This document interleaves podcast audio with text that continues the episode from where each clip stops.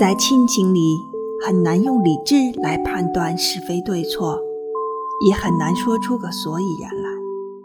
没有绝对的道理所言，也没有一定的逻辑的拌嘴与吵架，更没有一定的规律可循。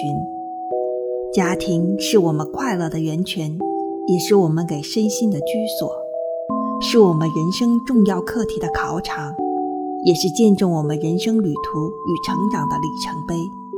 用爱心，用耐心，用彼此间的尊重与谦让，来成就彼此的未来。